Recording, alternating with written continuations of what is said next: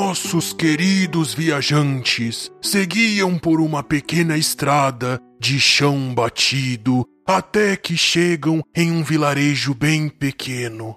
Enquanto Baldur busca por moradores para obter informações e Aldabonero examina o terreno, o restante do grupo resolve dar uma descansada próximo a um poço de pedras. Após um rápido cochilo, Bron desaparece. Será que acabou caindo dentro do poço? Sustentados por uma corda, Troá e Tiamat descem para procurá-lo. Para ajudar no resgate, nosso bardo canta uma melodia. Cadê o Bron? Aonde? Agora eu vou, vou, vou. Alguém achou? Não tá aqui. Não procurou. Cadê o Bron? Oh, oh, eh, oh. Alguém achou? Oh, oh, eh, oh. Ele pulou. Oh, oh, oh, eh, oh, oh, oh, oh, eh, oh, oh, oh, oh, eh, oh.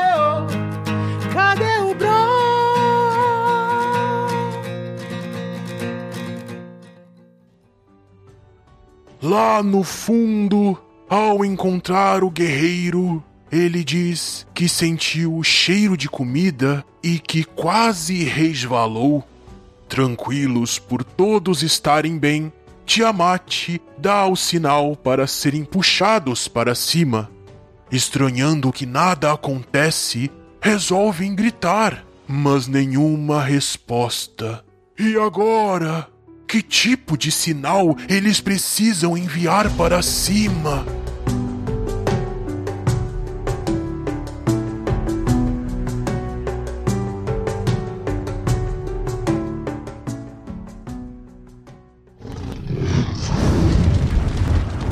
Olá! Aqui é o Tiamat e... Bron, desafio de matemática pra você, hein? Vamos lá. Se você assistir todo o filme do Poço e subtrair a alegoria, qual é o resultado?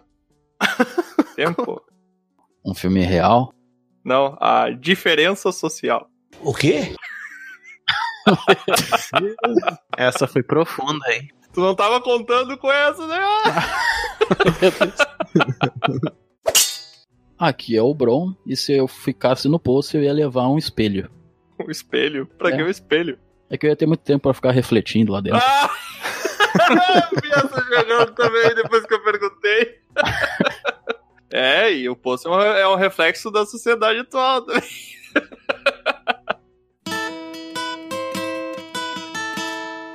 Olá, aqui é Troá, o bardo, e como dizia as meninas, o de cima sobe e o de baixo desce. Por favor. Ai, cara. Nem sempre, né? Ah, nossa, velho. Agora vai parecer que eu tô falando de impotência sexual, meu Deus do céu. Olha aí, cada um com seu problema. Não, eu quero dizer que nem sempre me baseando Ó, no filme. Não tá aqui, então a gente tá livre disso a princípio. Pai, ninguém fez a piada do filme ser raso, né? Eu achei que ia fazer. ah, essa seria muito boa, velho. Aventureiros e aventureiras. Então hoje o nosso episódio vai ser sobre o filme O Poço, um filme que tá disponível aí na Netflix, canal de streaming, pra quem não conhece. Acho que todo mundo conhece, mas tudo bem. E pra quem conhece também vai estar lá. Vai dar. é verdade. e hoje a gente vai comentar sobre esse filme aí que traz várias reflexões. é, mas também tem gente que não teve reflexão nenhuma do filme.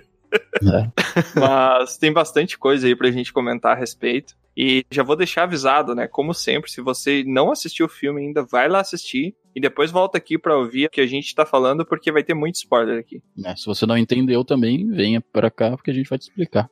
Ou não. Eu não vou entender também. Talvez a gente não tenha entendido também. né? Exatamente. Esse detalhe. E antes da gente começar, então, como de praxe, né? Eu vou avisar que a gente tá começando um quadro novo aí. A gente começou. Nossa, vou ter que falar o nome desse quadro. Não foi ideia minha, gente, eu já aviso. O nome desse quadro é Rapidinhas do Careca. que é a gente falando sobre qualquer assunto que vier na mente. Então, se você quiser até sugerir algum assunto pra gente conversar a respeito no próximo, ou quiser mandar em um pergaminho pra gente, é só mandar para contato arroba dragãocareca.com que a gente vai ler aqui no próximo episódio de leitura de pergaminhos ou até num episódio de Rapidinhas do Careca. Tem uns assuntos que vêm da mente, mas tem uns que vêm de outros lugares também, né? Vamos combinar. é, se você não ouviu, escute aí o episódio 25.5. A gente falando muita besteira, mas muita mesmo. falando muita capivara. É, muita capivara. Queria avisar também que nosso site tá lá em pé. Dá uma conferida lá. É dragãocareca.com apenas. É só isso. www.dragãocareca.com Lá a gente tem todos os nossos canais lá para você encontrar a gente no Spotify, iTunes, YouTube, uh, YouTube Podcast, YouTube, Google Podcast. Então tem várias coisas lá e a gente vai aos poucos ir colocando mais coisas lá, como por exemplo a galeria para você acessar diretamente o nosso Instagram e ver as artes lá dos nossos episódios, né? Que a gente vai gravando e vai fazendo as artes, e vai postando lá. As artes são totalmente relacionadas aos episódios. Então se você ouvir um episódio e ver a arte, você vai já entender do que, que se trata. E também a gente vai ter algumas surpresas lá. A gente vai começar a postar algumas coisas de uns episódios especiais que a gente tá fazendo aí. Então segue a gente lá no Instagram, é só procurar por arroba Dragão Careca. No Spotify também, Dragão Careca, em qualquer lugar que você procurar é Dragão Careca. Nó. uh, e também avisar, fazer um breve aviso aqui que nos próximos episódios teremos algumas surpresas muito interessantes. Tem um certo convidado aí que vai aparecer, não é?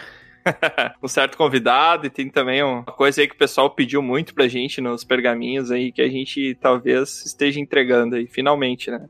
E tá dando trabalho fazer, gente, eu já aviso, muito trabalho. então vamos lá, gente, vamos começar aqui o nosso episódio sobre O Poço, um filme profundo.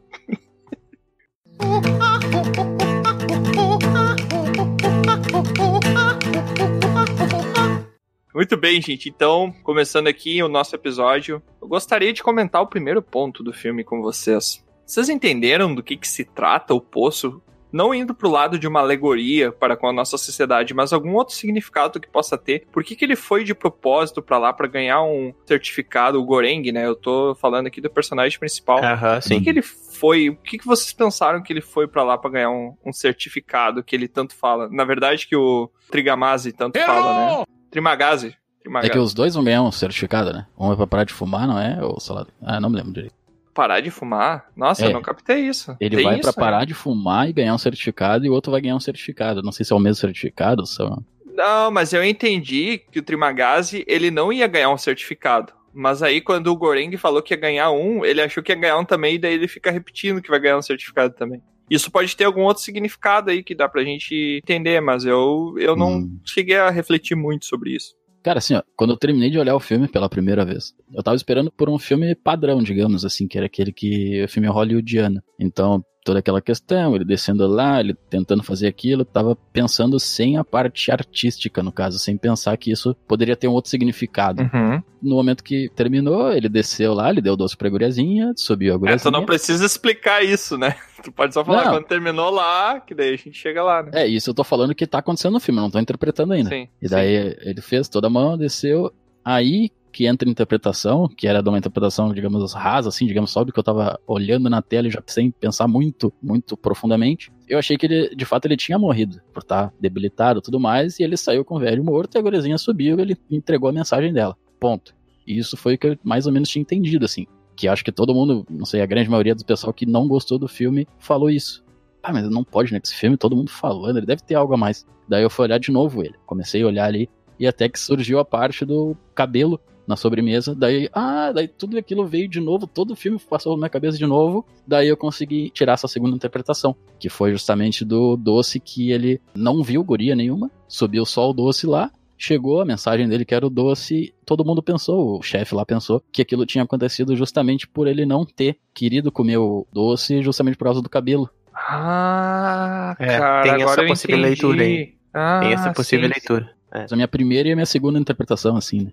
Uhum. É, tem outras interpretações também. Mas assim, ó, o que é importante falar é que ele, o filme ele funciona para, vamos dizer assim, vamos dividir o público em duas categorias. Uma categoria que vai tentar descamar o filme como a alegoria e tentar ver tudo que é possível de reflexão a partir dele, o que o diretor propõe. E a outra parte que só quer, tipo, ali avaliar esteticamente, a história, o enredo, de um certo ponto mais, como o Bron falou, religiano, né? Mas não nesse sentido, mais no sentido de um filme que segue alguma categoria de suspense ali, uma coisa mais relacionada a jogos mortais, talvez. Que não precisa pensar muito, né? Vamos dizer. Que não precisa pensar muito, exato, né? E ele pode agradar tranquilamente os dois públicos. Ele é um filme que já começa com um certo suspense, já começa bem ali no papel do protagonista e de entender o que tá acontecendo, se pôr naquela situação toda. Ele vai dosando aos poucos toda a relação que ele tem com o espaço e tu vai aos poucos entendendo o que, que acontece, como é que funciona aquilo, as mecânicas, né, de, do elevador, da comida. Então, nesse sentido, eu acho que ele funciona muito bem também como um filme a ser apreciado só pelo enredo, só pelo que ele se apresenta e também por descamar muitas coisas, por se tu quiser realmente destrinchar ele no que ele se propõe, né? Então, eu acho que ele brilha por ser assim, né? Tem muitos filmes que são assim, um filme mais nessa pegada de uma estética mais independente, que não é um filme que vai tentar vender uma ideia do diretor, como a gente já falou de alguns filmes alternativos aqui, né? Que eles se bastam nisso, são filmes que incomodam muito, né? Tem pessoas, é para um tipo de perfil, pessoas vão olhar e vão dizer, nossa, esse filme é chato, esse filme não, né? Ah, não gostei, não entendi, não sei o quê. Esse não, mesmo tu não entender o filme, ele é um filme agradável. Eu acho que ele é um filme que funciona, isso me chamou bastante atenção ele funciona, eu acho que num filme arte, digamos assim, na, na palavra a sétima arte, ele funciona como isso. Por exemplo, eu olhando a Mona Lisa, sem nenhum quesito técnico nem nada assim, eu vejo simplesmente uma foto. Agora, se um artista olhar aquilo ali, ele vai ver como totalmente diferente de mim, tu entende? Não porque ele talvez tenha uma maior interpretação do quadro por ser mais inteligente, ele vai ter exatamente a cultura referente à arte que ele tá vendo. Fora a interpretação é, dele e tudo mais, né? Eu, eu te entendo, mas a Mona Lisa não é o exemplo a ser usado aqui, porque a Mona Lisa é extremamente figurativo, né? Você deveria usar um, uma arte mais abstrata, talvez, uma arte assim. Hum. exige realmente um conhecimento ali teórico para poder. A Mona Lisa é apreciável por ser ali uma mulher esteticamente apresentável, figurativa, então não, não se encaixa, mas eu te entendi.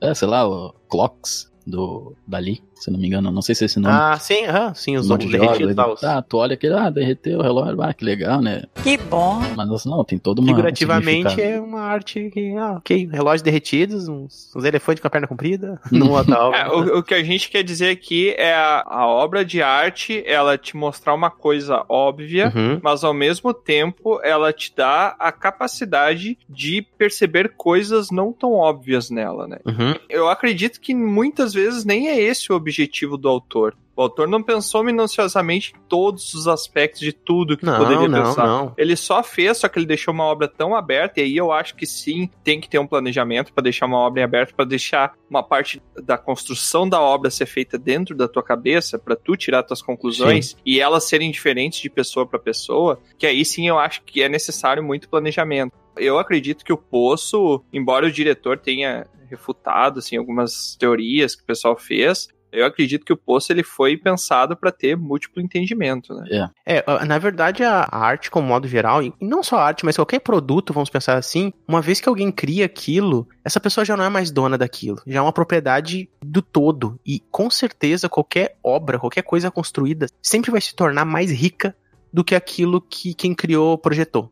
Isso é, isso é fato. Então, uma vez o filme que ele é construído, por mais, vamos pensar assim, por exemplo do Poço, né? Mas por mais simples, pobre que um filme possa ser, ele vai oferecer ainda assim muitas possibilidades que o diretor nem pensou, nem cogitou. Não é o caso do Poço, porque, ok, ele realmente teve uma ideia, ele construiu o filme, tem uma, um propósito, né? Tem até vídeo dele falando um pouco sobre, mas ele sabe, ele tem consciência de que aquilo vai gerar muito mais do que ele imaginou. Vai ser muito mais, vai ter muito mais alegoria, muito mais mensagem. E o Poço é um exemplo disso. Um filme extremamente simples do ponto de vista técnico, de ambiente, de enredo, das ligações com os personagens ali, simples no sentido de discussão, né? Do que se mostra, do que é palpável no filme. Mas ele abre leques que falam sobre coisas que é fundamental da condição humana de relações sociais e questões éticas né, e morais, enfim. Isso para mim é uma coisa louvável, né? Um filme não ser chato para falar disso, que é um tema que já é bastante batido, de certo e errado, e dessas coisas assim de condições do ser humano viver em sociedade, em grupo, e ele trabalha isso na metáfora num suspense, né?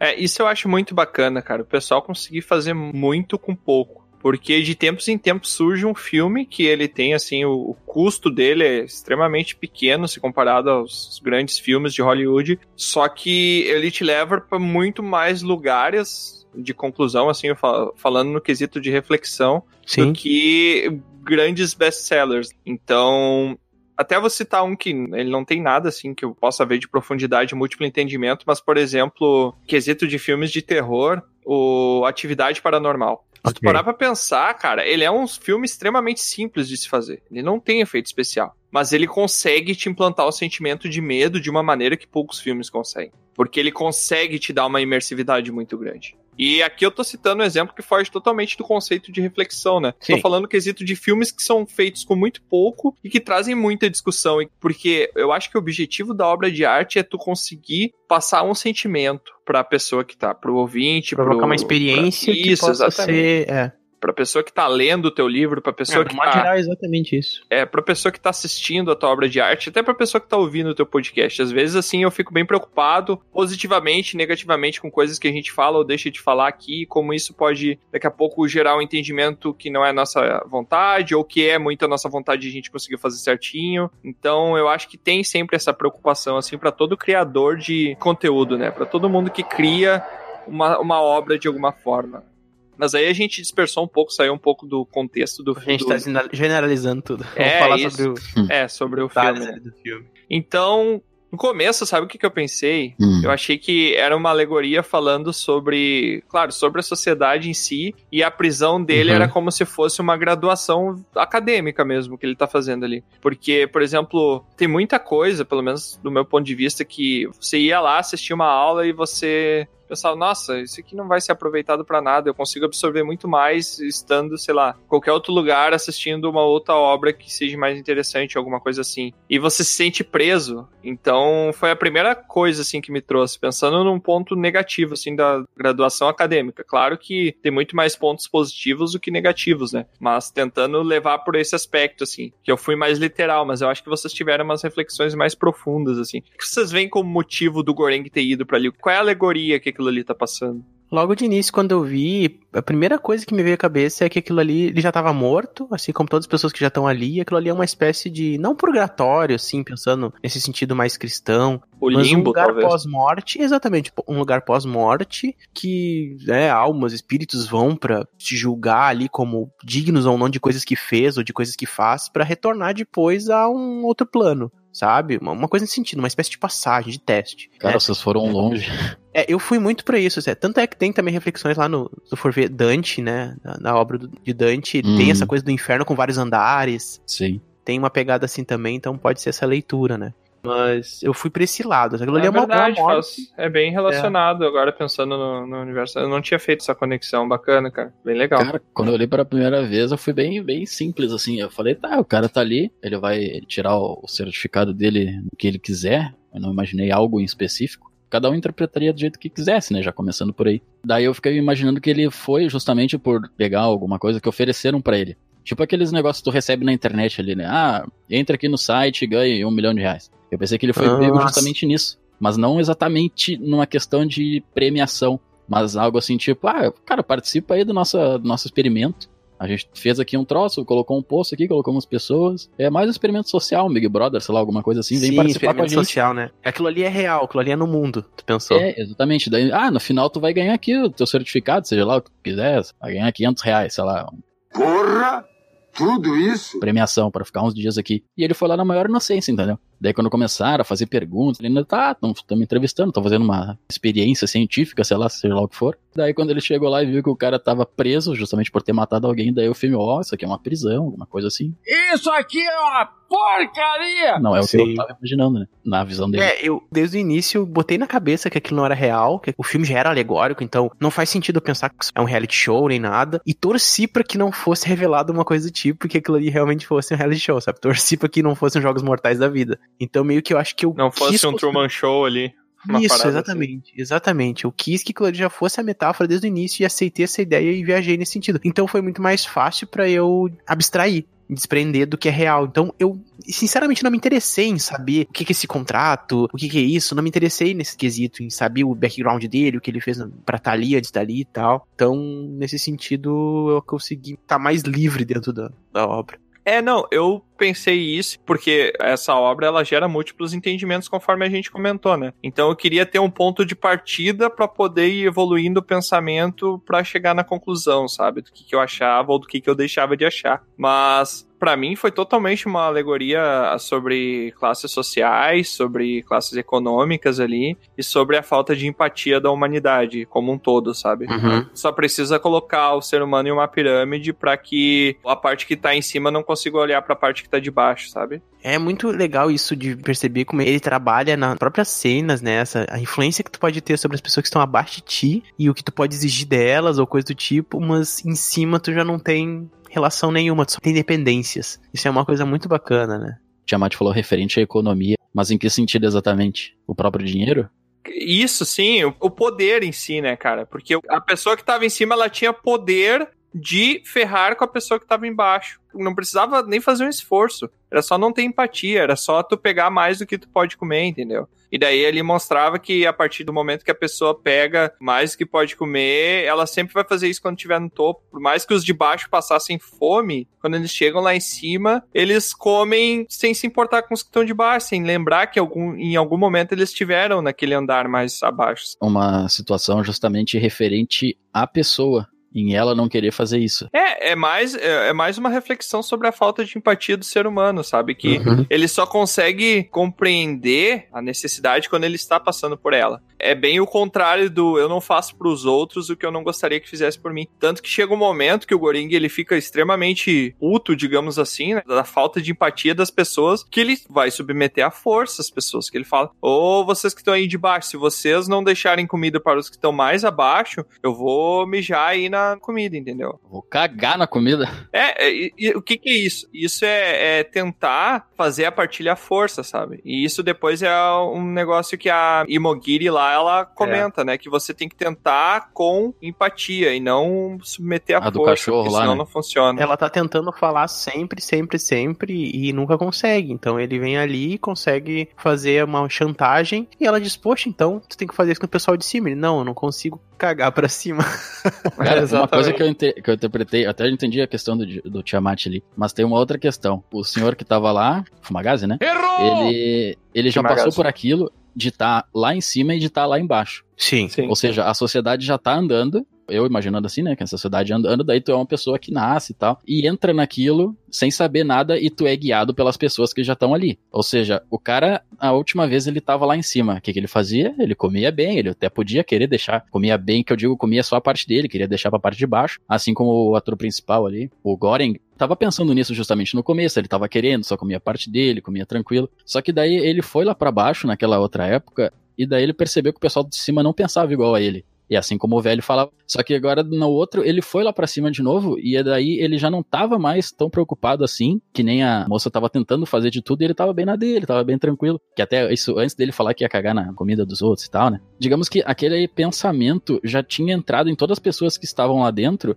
e cada novo já entrava nesse mesmo ciclo nesse mesmo flow. Sim. Então não interessava a pessoa estar tá com a melhor das boas intenções, ela entrava lá e ela já era corrompida pelo sistema. Sim, porque o ser humano nasce bom é a sociedade que o corrompe. Exatamente, talvez. Eu fiquei imaginando questão de política, tudo mais, tudo referente a isso. A questão da política mesmo, né? O cara é bonzinho que entra lá e acaba se corrompendo. Sim, tem muita questão. É, tem uma reflexão também que eu fiz que pode ser relacionado ao mercado de trabalho também, né? Tem várias reflexões que é tipo, Sim, o chefe é o cara que tá lá em cima, ele tá sempre meio falando assim, no sentido bem escatológico, assim, cagando na cabeça do empregado. E assim vai. E daí tem aquela escada, né? E daí, por exemplo, ele fala que ele quer pegar o certificado dele. O certificado a gente pode entender que daqui a pouco é uma carteira assinada, é um testado de que o cara tá há muito tempo trabalhando na empresa e tal. E daí tem gente sempre subindo e descendo. E daí, por exemplo, tem a questão da Miharu, que ela desce lá para procurar o filho dela. Pode ser a pessoa que daqui a pouco é um imigrante que tem mais dificuldade para entrar no mercado de trabalho. Por mais que ele tente ir para cima, ele tá sempre descendo. Sei lá, dá pra fazer várias reflexões a respeito disso. Referente Sim. à questão monetária ali, o, o, dinheiro, né? Tá lá em cima hoje, tu tem de tudo, tu caga pros que tá embaixo, não tá nem aí, faz o que tem que fazer. Só que daí daqui a pouco pouco tu pede o teu dinheiro. Daí tu vai lá para baixo e o pessoal de cima vai cagando em ti e tal.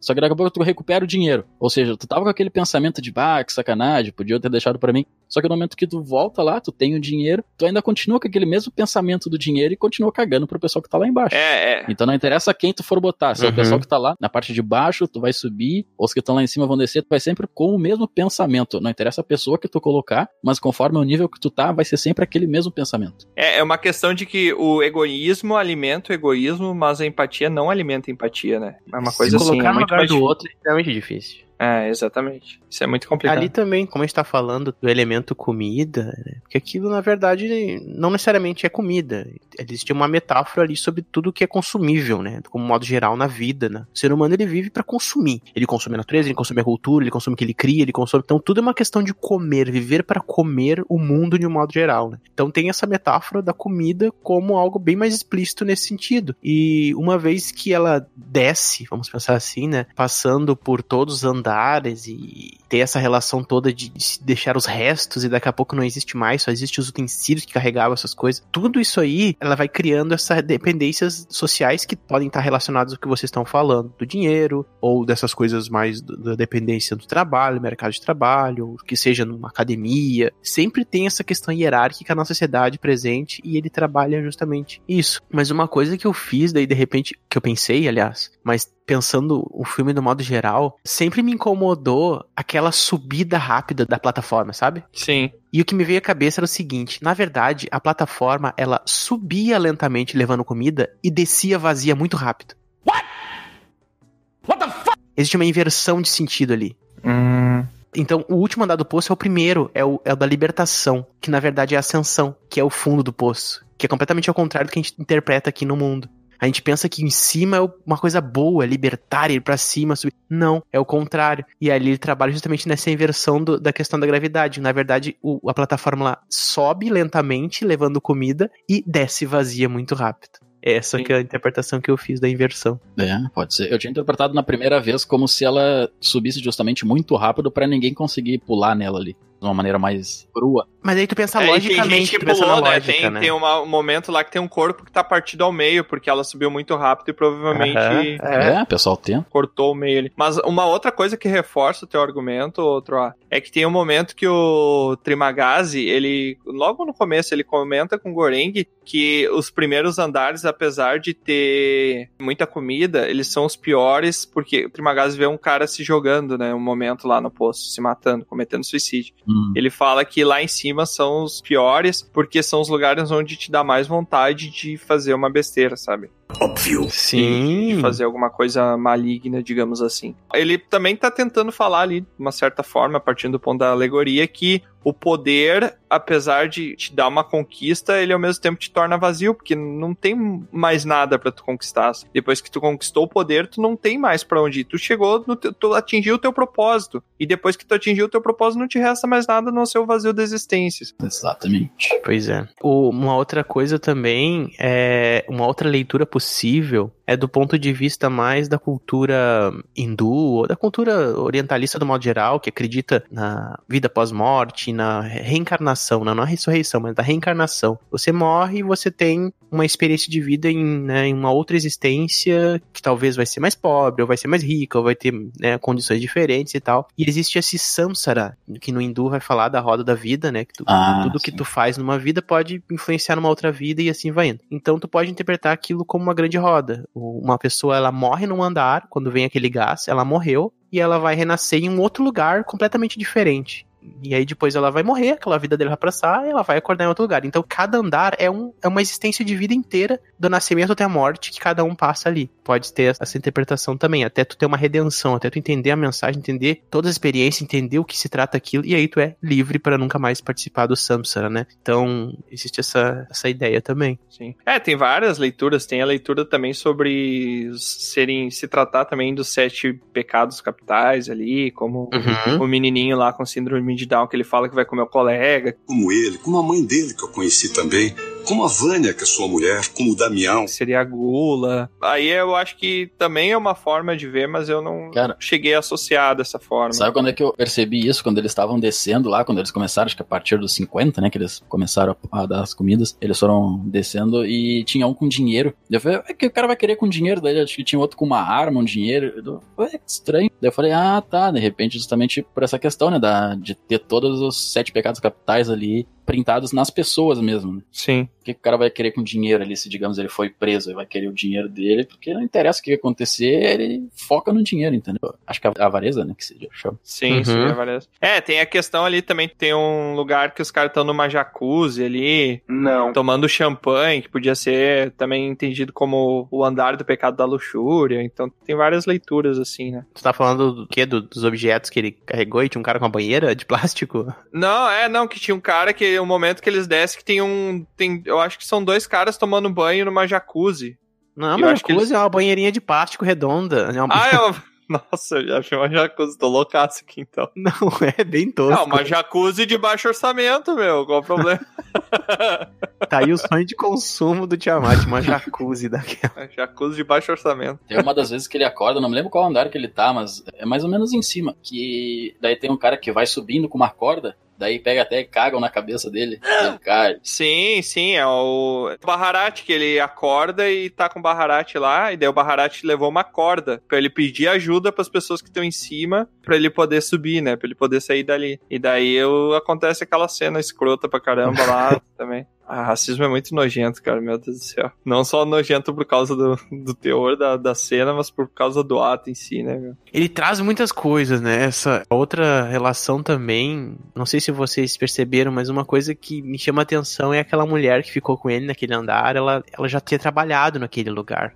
Então, Uhum. Ela foi a que recebeu ele, que fez as perguntas. Sim. Então, não sei como é que vocês veem isso. Uma pessoa que trabalha, que conhece de certo modo como funciona o sistema, tanto que ela diz: olha, não passou nenhuma menininha de menor de 14 anos pra, pra aqui. Ela conhece naquela, né? Porque dá pra entender também que a Imogiri ela conhece o que foi passado pra ela, mas não o que é real de verdade. Então, a menina que existia lá no último andar, ela não conhecia, então ela não conhece de toda a verdade. Ela acha que sabe como é que o sistema funciona, mas ela não faz ideia. Essa é a grande verdade. Ela absorve as coisas que contaram pra ela. Isso dá pra se entender até como se ela fosse um entendimento da mídia ali, né? Que acha que sabe que Hum. que, que pega as informações que foram trazidas pra ela, ela absorve e tem aquilo como verdade absoluta, né? E nem sempre é assim. Sim. Ela também pode ser uma leitura em cima do compreendimento que a gente acha que tem em cima da mídia, né? Das informações que nos são passadas, que a gente tem como verdade absoluta, e muitas vezes nem para pra pensar, e se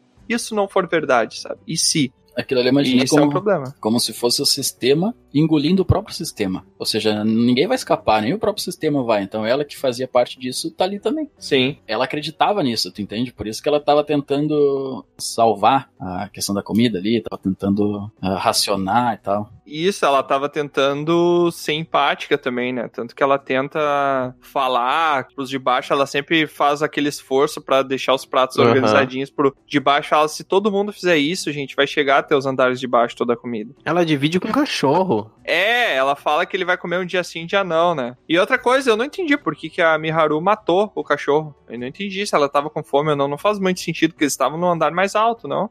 Não, eles não Aquela estavam, eles estavam no andar baixo. É. Desculpa, me É. enganei. Tá, mas eu não entendi ainda assim por que, que a Miharu matou. Porque ela veio de cima, não veio? Mas ela vai parando, então cada dia que passa novo, tá, chega todos cada vez menos. Então ela ficou, uns, sei lá, os últimos dias dela ela tava sem comer. Por isso que ela matou pra comer. É, e estranho, ela nunca conseguiu chegar no andar mais baixo, né? Porque sempre pegavam ela em algum andar pra abusar dela, ou até coisa. Ah, não dá, não dá nem pra pensar o que, que fazia com a coitada da mulher. Pela primeira vez que eu olhei o filme, eu entendia que ela chegava, mas nunca via a guria. Ela nunca via a filha, porque não existia filha na real. Então ela ia lá, ela vai descendo, só que o que, que ela tava imaginando? Que no momento que ela matasse alguém, iam colocar de fato a filha dela ali. Porque a filha dela foi junto com ela no, na seleção. Então ela não estava lá nesse momento, mas no momento que ela matasse, iam colocar uma nova pessoa. Até o momento em que ela vai matando tantos que num- uma hora ou outra apareça a filha dela. Eu não acho isso, cara. Eu acho que ela nunca conseguiu chegar no andar mais baixo, porque tu lembra que teve um momento que os caras seguram ela e arrastam ela, e daí o Goreng perde ela de vista, ele não pode fazer nada, que eles vão abusar dela e ele se sente muito mal. Eu acho que ela nunca conseguia, tanto que aquele momento onde acontece ali a, a cena onde ela morre, estão tentando abusar dela também. E ela tá tentando se defender. Então ela nunca consegue. Então é, por mais nobre,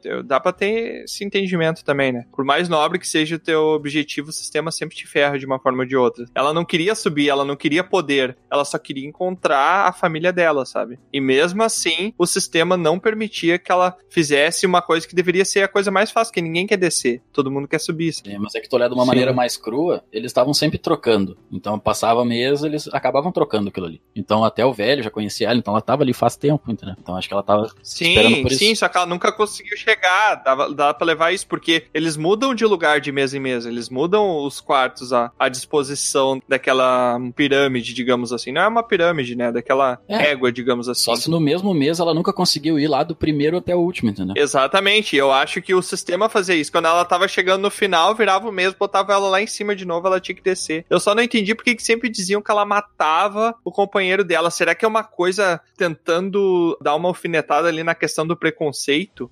Não, o nunca... velho falou que era por causa disso, porque daí ela matando iam colocar outra pessoa no lugar e até o momento que ia ser o filho dela. Pois é. Isso o velho falou por ele no começo. Sim, falou. E chega um momento que eles chegam no andar que tem só uma pessoa morta e não tem ninguém, que eles falam que provavelmente é ali que a Miharu acordou, né?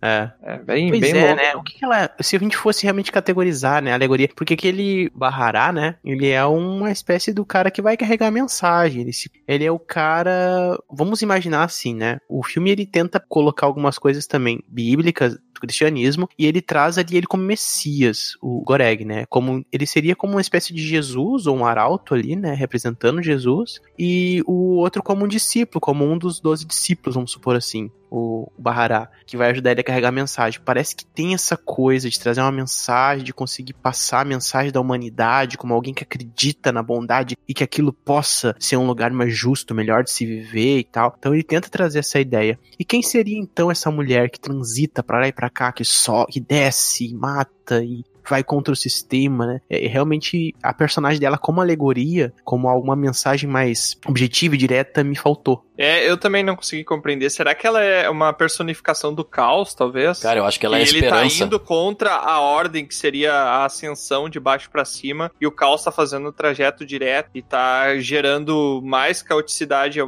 partir do momento que ele desce, alguma coisa assim, talvez. Eu acho que o caos é o sistema mesmo e as pessoas. Cada um Não, um não, o sistema é extremamente ordenado, cara. A questão de um mês, quando fecha um mês, eles aparecem em outro quarto, isso para mim é totalmente a ordenação do sistema. E eu não tô falando do sistema econômico, cara. Eu tô, não tô a falando questão de, de não guardar comida também, né? Eu acho não que o sistema é o que é dá o start no caos. Então, justamente, o cara, eu não, não sei se é uma questão, claro, pode estar correta, né? Eu não sei se ele seria um Messias, eu acho que ele é mais uma pessoa nova, que é aquela questão do nascimento. Ele é a pessoa que tem um, ainda a esperança. A Haru, não lembro o nome dela, a moça que tava Miharu. filho, Miharu, uhum. ela era a esperança e que não perdeu a esperança. Ela tem um motivo dela, que a princípio é o mais, é mais forte, né? É o mais nobre dos motivos. É o mais nobre, é. E ela não perdeu a esperança, então ela continua aquilo ali aceso. O Goreng, ele é a pessoa nova que tem ainda a esperança, que acredita que vai funcionar, por isso que ele quer fazer tudo certo no começo, mas depois ele vê que o sistema acabou corrompendo ele, digamos assim,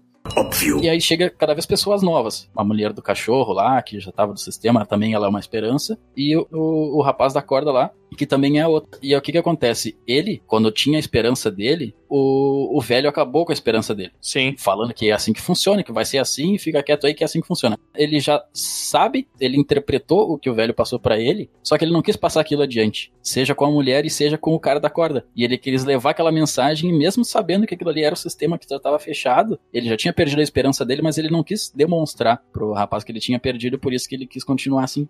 É óbvio. Mas como não pensaram nisso? É, cara, eu vejo uma coisa assim, eu vejo que o Bahará e o Goreng, eles são meio que opostos nessas paradas da esperança. Porque o Goreng chegou ali extremamente esperançoso e ele perdeu a esperança durante todo o trajeto até é. a, a, cruzada final dele. E o Bahará foi diferente. Ele perde esperança logo no começo, logo quando ele conhece o Goreng, porque derrubam ele de lá, ele quase morre, o Goreng salva a vida dele, e o Goreng faz ele voltar a ter esperança, porque ele fica puto que Sim. fizeram com ele, que literalmente cagaram na cabeça dele ali, né? E que as pessoas são assim. E o, o Goreng começa a impor essa cruzada pro Bahará e fala: não, a gente tem que quebrar o sistema, a gente vai fazer uma coisa diferente aqui. E daí ele começa, tanto que ele dá a vida por isso isso, né? Ele dá a vida pela causa. É, pode ser. Naquele momento ali que ele luta com o cara, ele já sabe que ele tá condenado a morrer e ele continua indo atrás, salva a vida do Goreng ali depois, na, na, no momento da luta ali, da breve luta que tem. E ele vai até o fim e ele morre ainda defendendo até as, as últimas consequências, defendendo a causa, sabe? Junto com o Goreng. Então é a capacidade que o Goreng teve de inspirar esperança no Bahará, sabe? Tem essa leitura também. Isso é muito triste, porque eu não era pra ter olhado a segunda vez. Não era pra ter olhado essa cena do cabelo no doce. Por quê? Cara, isso aí me tirou toda a minha esperança que eu tenho na vida. Porque se tu for pensar que o sistema vai, vai conseguir melhorar. Mas no momento que se chegou lá o doce, é porque não existia a guria, era porque todo mundo era louco mesmo, fazia tudo que queria, o cara, os dois acabaram morrendo, tava tudo assim. E quando o doce chegou, ou seja, a mensagem chegou, ou seja, pá, conseguimos passar por todo mundo sem comer isso aqui. Não, o pessoal só olhou assim, ah, foi só um cabelo aqui, azar. Não quiseram comer só por causa do cabelo, Uhum. não tem mensagem nenhuma. O sistema olhou aquilo ali e falou, ah, Interpretou errado a mensagem. Existe a é, mensagem, mas. de uma outra maneira. Ou seja, tu tem todo um trabalho, tu desce, tu morre, duas pessoas, mais morre, e chegou no topo do sistema e eles cagaram. Ah, mas é, mas é que aí tu não pode suspender também que a menina foi junto, né? Então é muitas vidas sendo sacrificadas pelo valor de uma e que isso valeu a pena. no Nossa, fim, agora eu sabe? pensei em uma coisa bizarra, velho. Não, mas não tinha guria porque ela não comeu o doce. Cara, e se eles chegam lá embaixo no fundo do poço e aí eles comem e devoram a menina e sobra só o cabelo e é só o cabelo que sobe? Nossa. Não, tinha o doce, tinha o doce lá. Mas eles não comem o doce, tá ligado? Imagina. Caraca, imagina.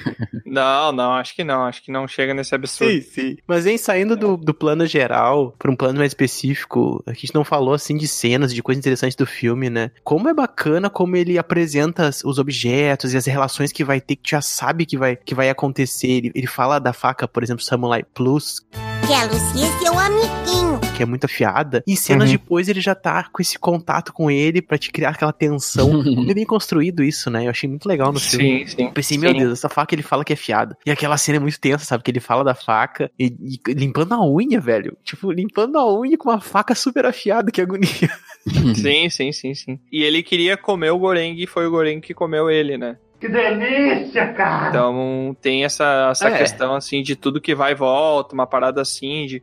Aí eu tô até trazendo uma crença pessoal minha, assim, que pela minha experiência de vida, eu gosto de acreditar que a vida é um comprimento de onda, sabe? Que ela é altos e baixos, mas ela tá sempre procurando equilíbrio. Então se você faz muito bem, cedo ou tarde, isso volta também, sabe? É um pensamento até meio bobo, porque a vida é puro caos e coincidências, né? Mas eu gosto de pensar nisso daí porque isso me dá esperança, sabe? Mas ele matou o Goreng por raiva. O Goreng ele não tava sendo É, morto sim, por uma sim. necessidade de alimentação. Ele prendeu ele por covardia. Ele sabia que não né, sobreviveria o mais forte ou mais inteligente. Então ele foi inteligente, prendeu o cara. Olha, eu sei que numa briga tu vai ganhar de mim. Então eu te prendi. Porque eu vou me precisar de me inventar de ti. Entendeu? Eu vou morrer. Então eu prefiro eu Sim. viver do que morrer. E aí ele não matou pra comer, ele matou de raiva. Entendeu? Então Sim, olha sim, só que egoísmo. Ele matou por raiva. o cara que tinha a esperança já manifestou o pior sentimento possível logo no começo, né? Uhum. Então ele já, o espírito dele já foi quebrado logo no começo do filme. E depois é só consequência, né? Olha, eu queria ter aquela faca, parece ser uma faca bem interessante, uma faca quanto mais usa, mais afia.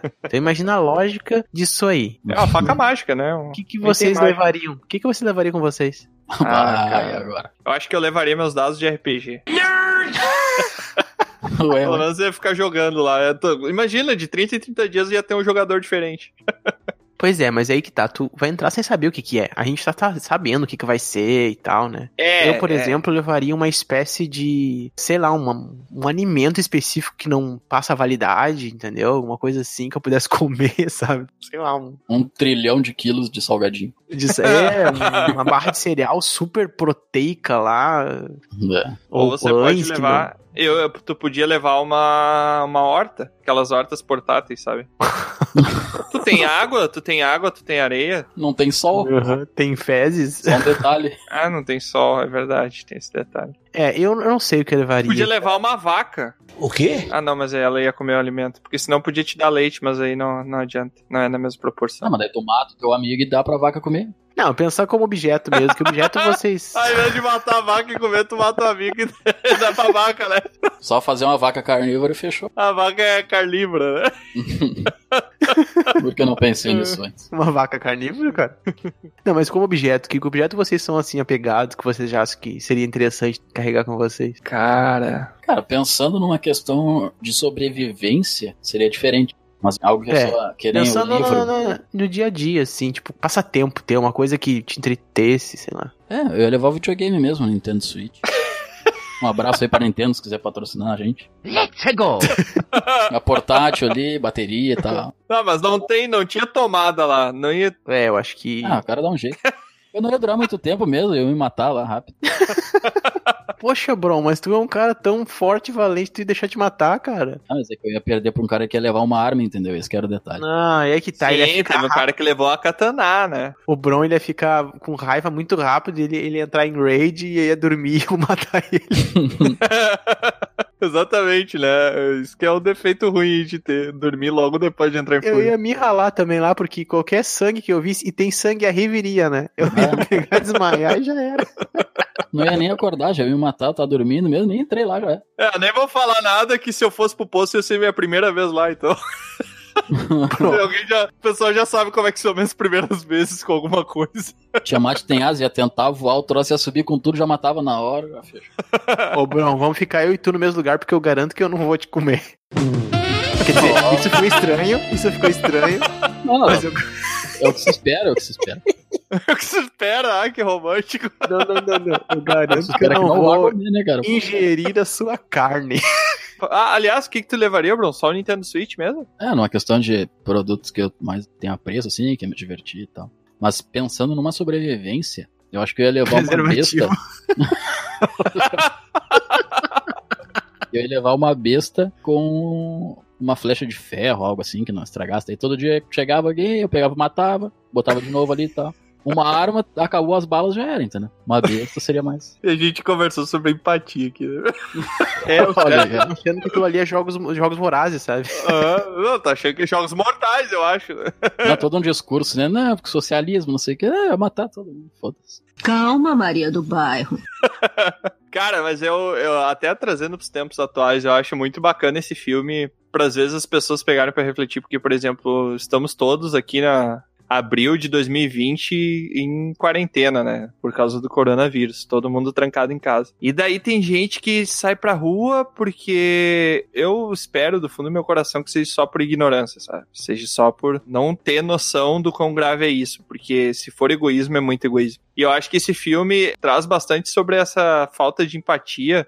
Dá pra gente ter uma visão e tentar trazer pros dias atuais, sabe? Tipo, a sim. falta de empatia das pessoas que saem, porque a partir do momento que elas estão saindo, elas não estão não só fazendo descaso de, da própria segurança, mas elas estão fazendo descaso da segurança da família, estão fazendo descaso da segurança dos amigos, estão fazendo descaso da segurança de pessoas que eles não conhecem ainda. Então, a falta de empatia é uma grande, do meu ponto de vista, é uma grande pústula que a gente tem assim na sociedade, que é uma ferida que nunca fecha. Assim como o filme quis mostrar, é muito difícil de fazer a roda girar na direção contrária, sabe? Por mais que a gente tente. É se colocar no lugar do outro mesmo. O velho lá, igual no velho no filme, a primeira hora que ele cospe lá e o cara diz: Meu Deus, você tá cuspindo na comida depois vocês comem, os outros vão comer lá embaixo. E ele diz: Ah, mas os caras de cima também cospem. Então, É, olha a justificativa dele. Já que os outros cospem na minha comida, eu vou cuspir na comida dos de baixo. Como você é burro? Qual é o sentido, né? Exatamente, cara, exatamente. Até, eu sei que o nosso episódio não é pra isso, mas até queria reforçar, pessoal. Fiquem em casa, por favor.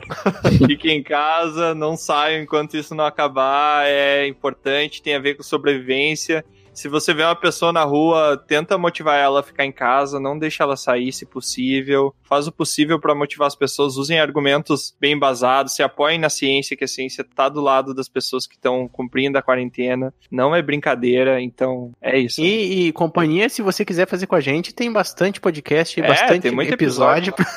Maratona o Dragão Careca. tá se sentindo sozinho, cara, tá se sentindo deprimido, manda aí um pergaminho pra gente, a gente vai ler, vai achar um motivo besta pra dar risada. você vai dar risada com a gente, então você pode contar com a gente, hein? Por mais que sejamos aqui um canal de podcast, nós também somos seres É uma humanos, troca, também é temos troca. nossos momentos ruins e pra gente também às vezes tem dias que fica difícil de gravar, é complicado de gravar, mas se você tá precisando conversar com alguém, pode mandar um pergaminho que eu, ou o Troá, ou o Bron, ou quem quer que seja, vai arranjar um tempinho pra ler e te responder. Se não responder no, no episódio, tentar pelo menos te responder um e-mail. Uma coisa também que é importante falar, e já que a gente tá falando das coisas que foram levadas por cada um, né? O objeto que o Goreg leva é um livro do Don Quixote e acaba fazendo esse link com as coisas que acontecem, porque o próprio personagem Don Quixote, ele é um personagem que tem um, um tipo de distúrbio ali de realidade, de enxergar coisas que não existem, que não estão ali. Então, como tu sabe que isso pode ter influência no filme, na mensagem, tu fica o tempo inteiro podendo pensar que o que tá acontecendo ali é da cabeça dele. Aquele velho, por exemplo, não existe desde o começo do filme, não existe.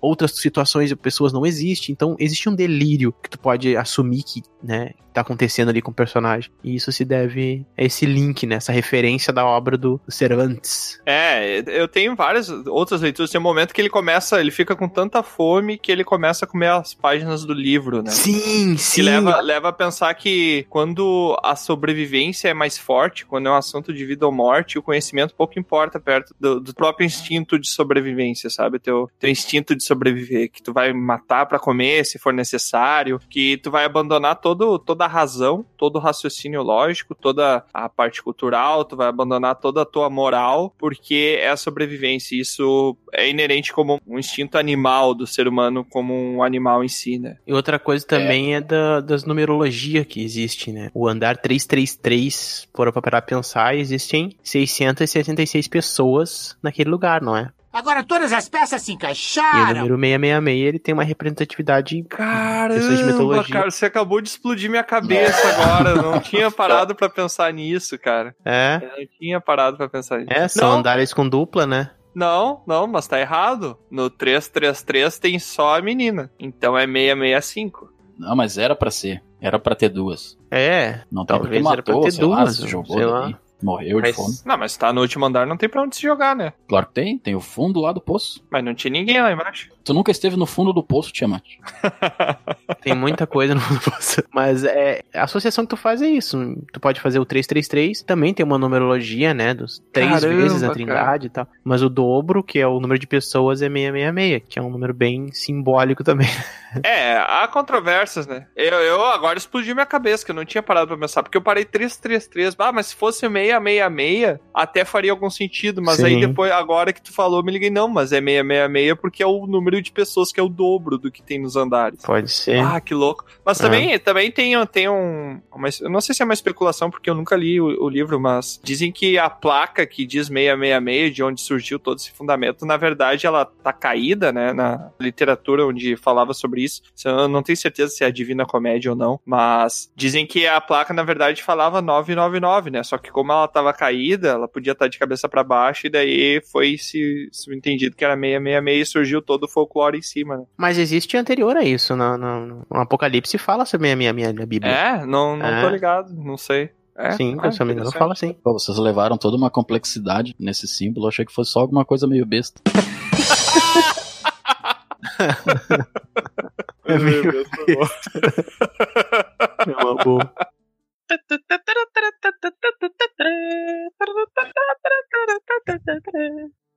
Tá, mas muito bem, senhores. Bron e Troax estão comigo aqui nessa aventura, fazendo esse desafio aqui de falar sobre essa obra de arte do cinema.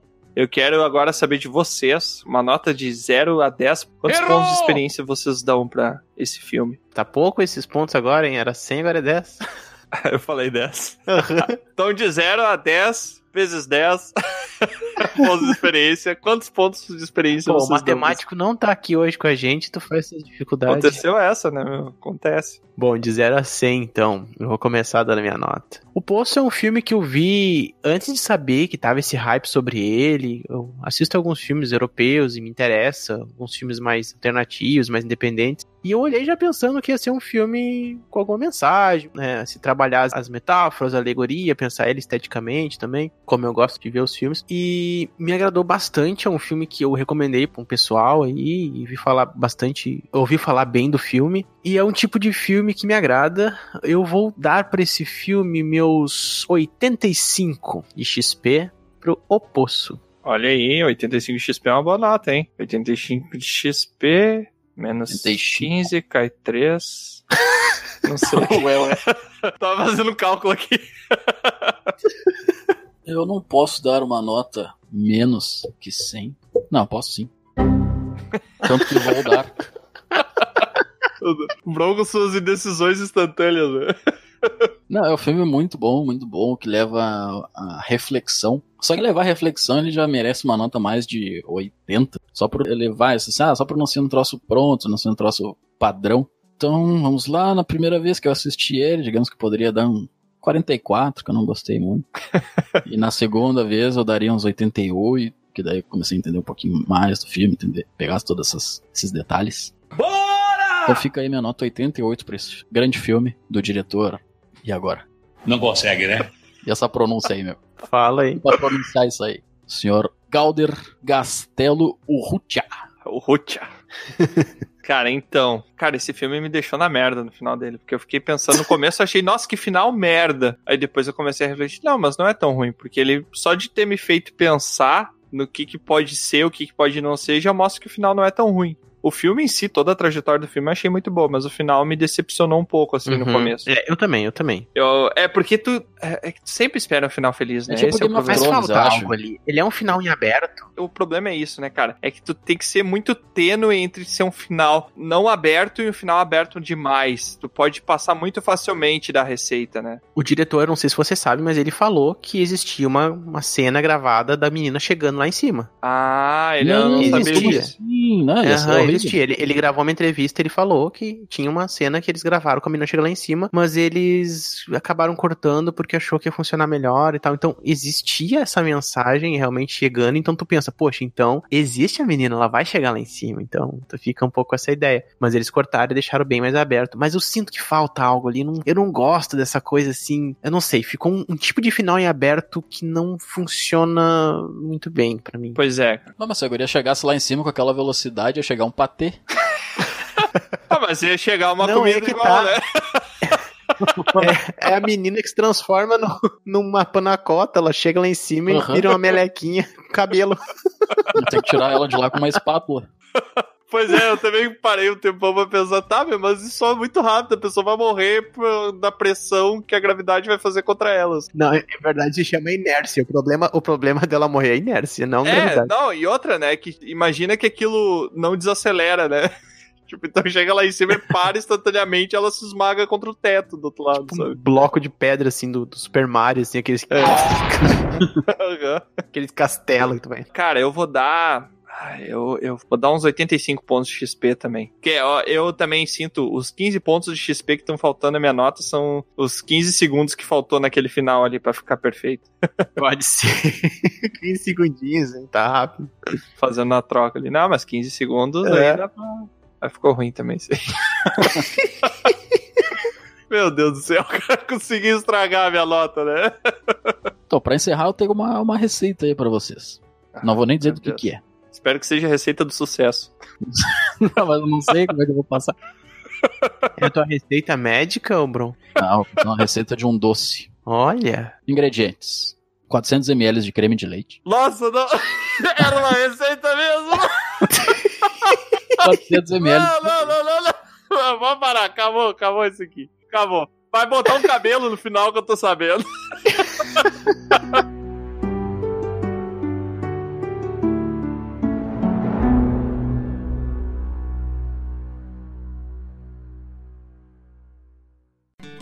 Aqui é Troá, o Bardo, e eu quero agradecer a sua visita. Encerramos aqui mais uma aventura. Convido você agora a nos encontrar em outros mundos. É só entrar em dragãocareca.com e descobrir. No YouTube, Spotify e Instagram, busque por Dragão Careca. Até a próxima!